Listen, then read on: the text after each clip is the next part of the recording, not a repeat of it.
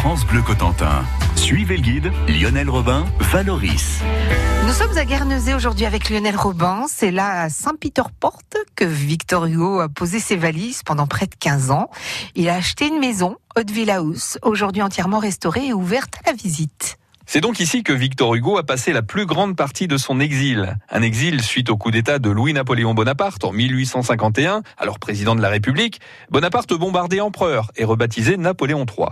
Hugo, lui, participe à l'organisation d'un comité de résistance et doit bientôt se cacher, puis quitter le pays.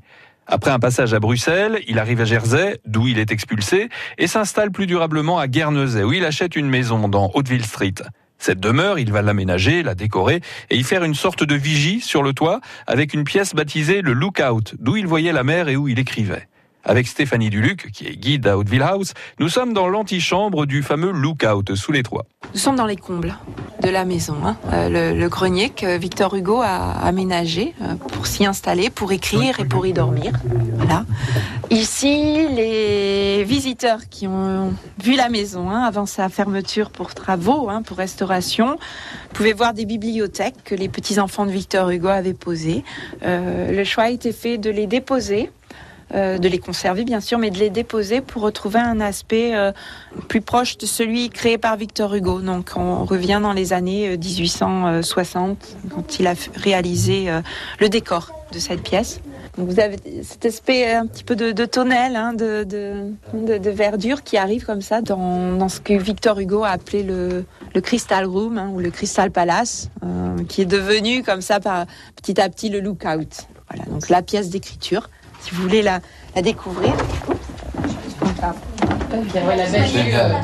Voilà, c'est le lieu d'écriture. Ah, Donc juste faites attention. C'est un plancher hein, en verre ici, mais euh, je ne suis pas certaine de la solidité. Donc euh, je vous déconseille d'y rester longtemps, hein, comme ça debout. Donc ne restez pas là. Les tables d'écriture sont ici, vous voyez, de part et d'autre, dans les angles.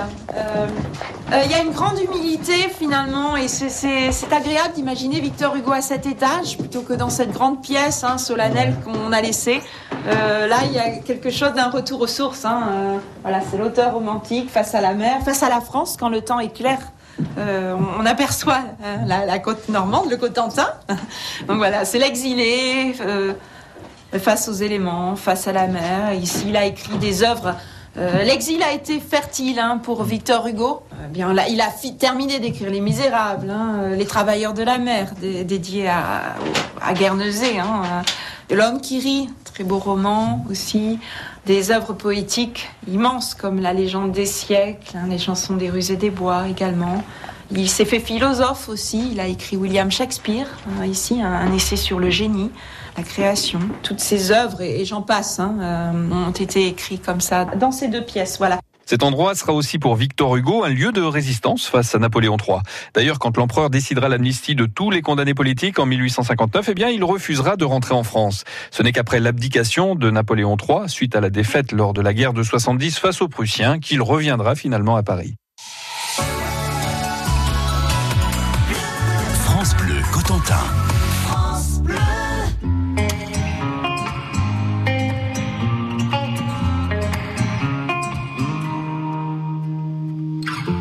J'ai les souvenirs qui toussent et la mémoire qui bégaye.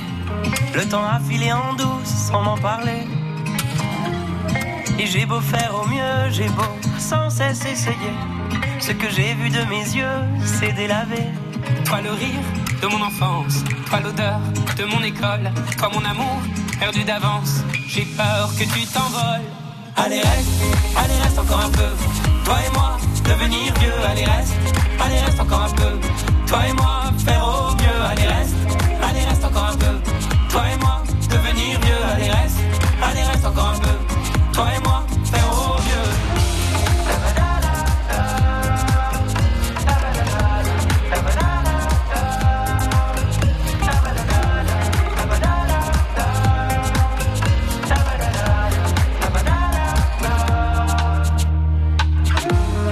me rêvais éléphant me voilà devenu moineau. On ne dompte pas le temps, ce drôle d'oiseau. On égare les valises qui gardent nos moments et se vide nos remises à pas de géant.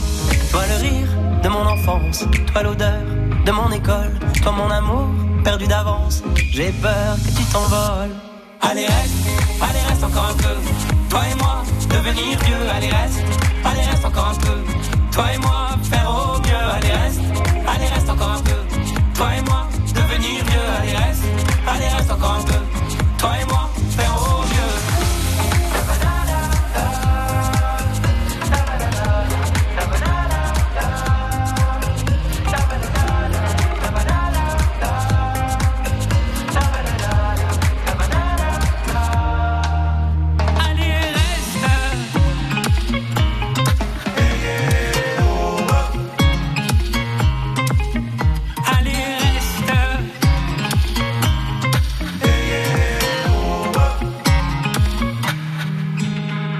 Allez, reste.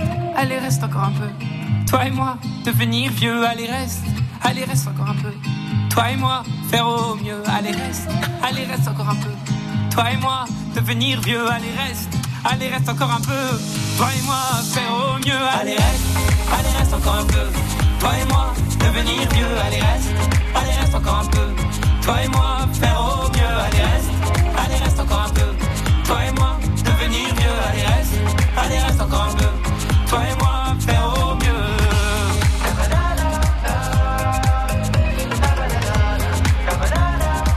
Toi et moi, faire au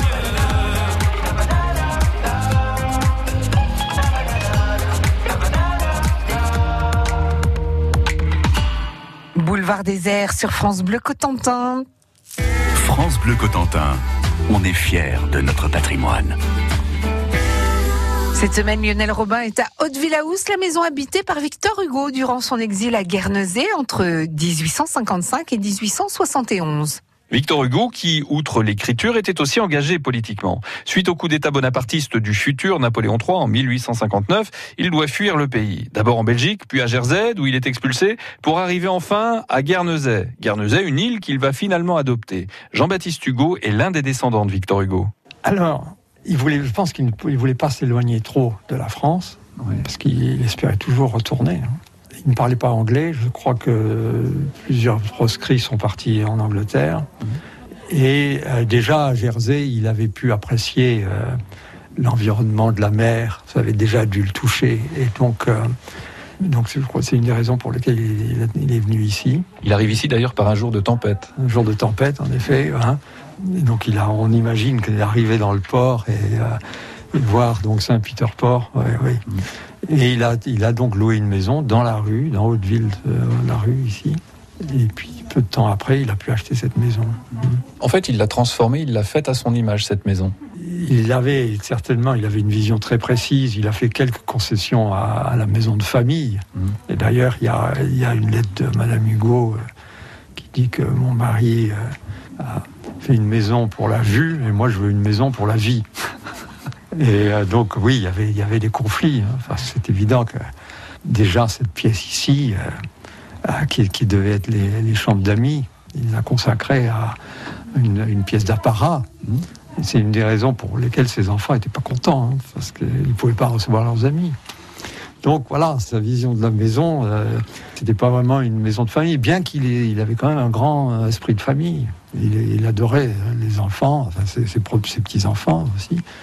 Mais la vision du poète est la plus forte. Parlant du poète, justement, il s'était euh, construit un véritable écrin, justement, pour sa mission de poète. On dit mission entre guillemets. C'est un peu parler de mission dans, euh, dans la fonction du poète. Déjà, dans les années 40, il avait, euh, curieusement, il y avait une, comme une prémonition. Il avait ses vers, peuple, écoutez le poète, le rêveur, le rêveur sacré. Dans votre nuit, sans lui complète, lui seul a le front éclairé. Là, c'était déjà en 45, je crois. Et ici, c'est ce qu'il est devenu, en fait. Euh, Il est devenu le prophète hein, qui guide euh, le peuple. Ah, et donc cette maison, il a, il a, oui, il a construit avec cette conscience-là et comme je le disais, de, de l'ascension de, de la pénombre à la lumière. C'est pour ça que toute la maison est construite sur ce plan-là et donc euh, avec le belvédère en pleine lumière où il recevait euh, toute l'inspiration.